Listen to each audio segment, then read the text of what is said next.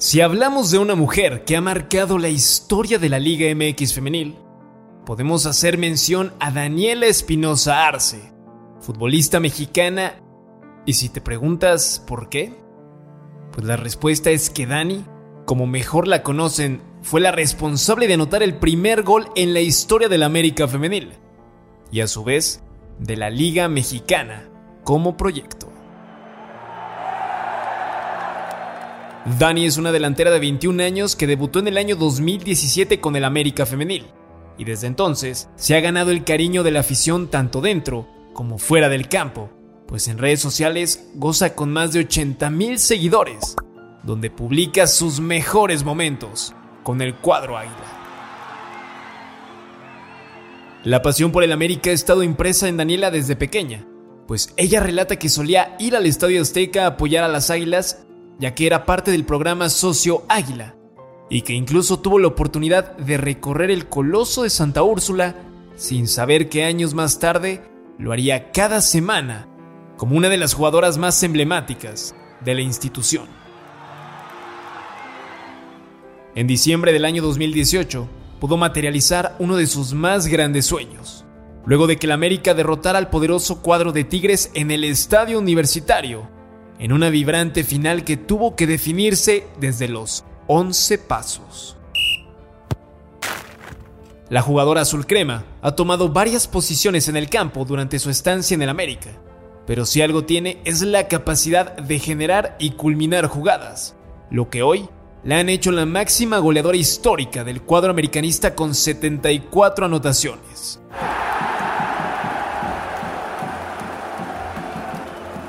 Bajo el mando de Christopher Cuellar, Daniela fue parte de aquel equipo sub-20 del Tri femenil que no solo aseguró su boleto al Mundial de Francia, sino que además venció a la potencia de Canadá en las semifinales y a Estados Unidos en la gran final.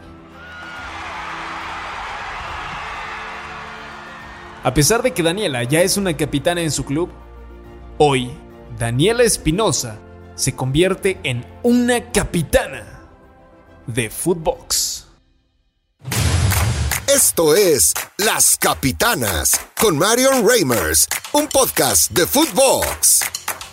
¿Cómo están? Qué placer darles la bienvenida a un nuevo episodio de Las Capitanas, llevando a ustedes lo más relevante en torno al fútbol femenil nacional e internacional y por supuesto llevándoles también a las grandes protagonistas de este deporte, a las grandes protagonistas de este espectáculo, a las grandes protagonistas de estas historias que les traemos semana a semana. La verdad es que a mí me, me llena de regocijo el poder estar con ustedes aquí y por supuesto también presentarles el día de hoy a una figura extraordinaria que a mí, la verdad, me emociona muchísimo poder eh, escucharla el día de hoy, compartir conceptos, entender también sus aspiraciones y, por supuesto, también sus desafíos. Daniela Espinosa, gran futbolista, gran persona y figura de las Águilas del la América. Dani, ¿cómo estás? Hola, Marian, muchísimas gracias por la invitación. Encantada de estar aquí y, pues, como dices, platicar un poquito de, un poquito de todo y, pues muy contenta, la verdad.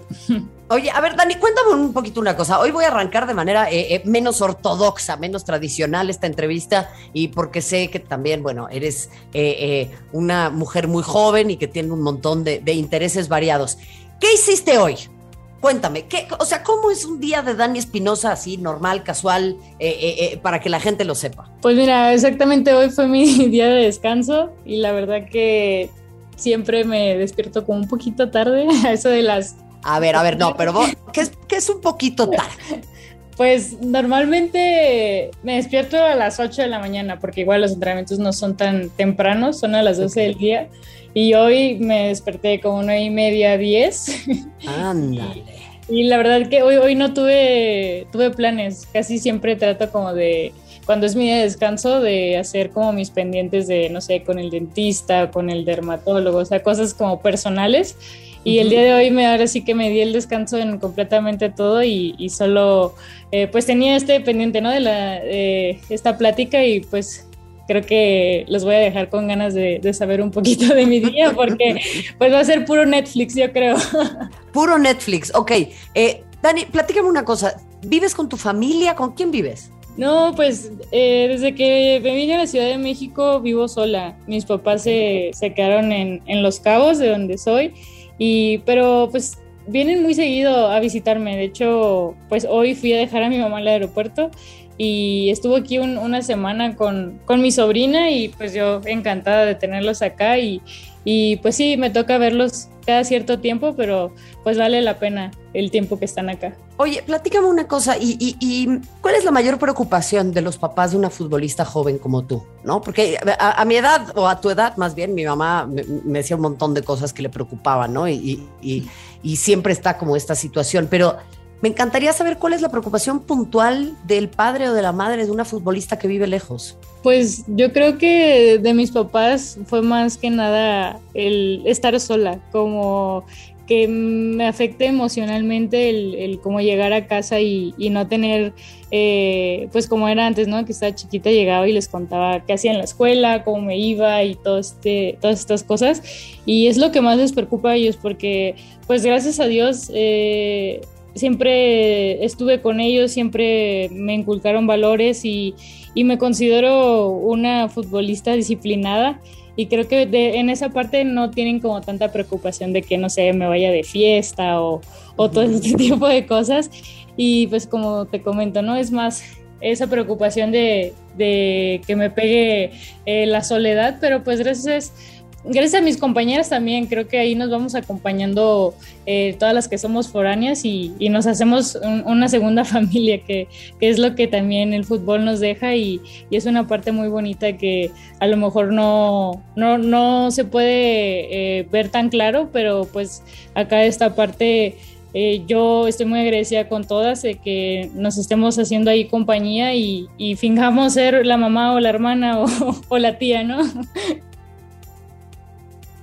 Qué, bonito eso que mencionas, porque eh, tiene que ver con las labores de cuidado, tiene que ver con nuestra independencia, tiene que ver con eh, redes de apoyo y de acompañamiento, y creo que eso es algo que sucede mucho en el fútbol femenil, ¿no? Eh, debido a que hay un montón de circunstancias que son distintas, ya iremos hablando de paridad salarial y de muchos otros temas, de patear el avispero, pero primero quería yo, y te agradezco Daniela, que, que me permitas entrar en esta esfera un poco más íntima, porque la gente de repente creo que puede llegar a comparar mucho al fútbol femenil con el fútbol de los hombres. Y pues no es lo mismo ser un multimillonario a los 22, ¿no? Eh, eh, eh, que tal vez pues enfrentar esta serie de situaciones desde un lugar que tiene menos certezas también. Sí, creo que ahí sí hay una pues gran diferencia, ¿no? En que pues ellos sí pueden llevarse a su familia completa, yo creo que hasta la abuelita. Y nosotros sí es un poquito más complicado y, y, hubo un punto también en que mi papá me decía, este, pues buscamos la manera de irnos para allá, para estar contigo, apoyándote, pero yo también le decía, papá, obviamente yo quiero que estés aquí, pero reconozco y, sé que, que, ustedes también tienen su vida allá, tienen su trabajo, este, también mi, mi hermana tenía pues la escuela, sus amigos y, no quería ser yo la, razón por, las que, por la que ellos tuvieran que como romper eso e, e iniciar de nuevo acá en la Ciudad de México.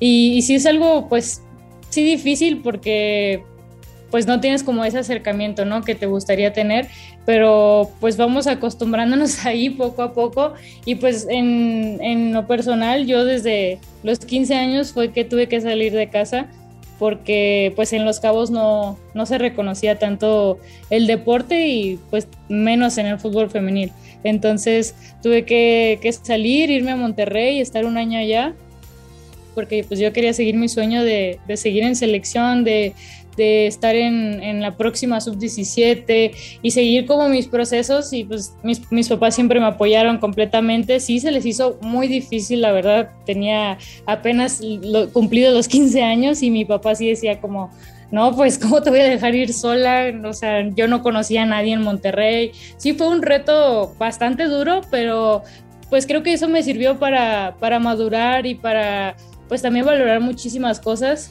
y, creo que eso es como lo importante, ¿no? todas las experiencias y las aventuras que, que vives dentro de este deporte y, pues yo agradecida con mis papás de, de, su apoyo totalmente desde el principio hasta, hasta el día de hoy. Eh, ahí, ahí es en donde te preguntaría esto también, Dani, tuviste que madurar pues muy joven, ¿no? Y, y qué responsabilidad tan más grande también, ¿no? Incluso frente a la familia misma, como decir, bueno, eh, eh, les pido que vengan conmigo, les pido que no vengan conmigo. ¿Cómo incide eso también en la carrera de una futbolista, el tener que tomar decisiones tan eh, sustanciales, tan complicadas y que tienen un impacto en tu vida a una edad tan temprana?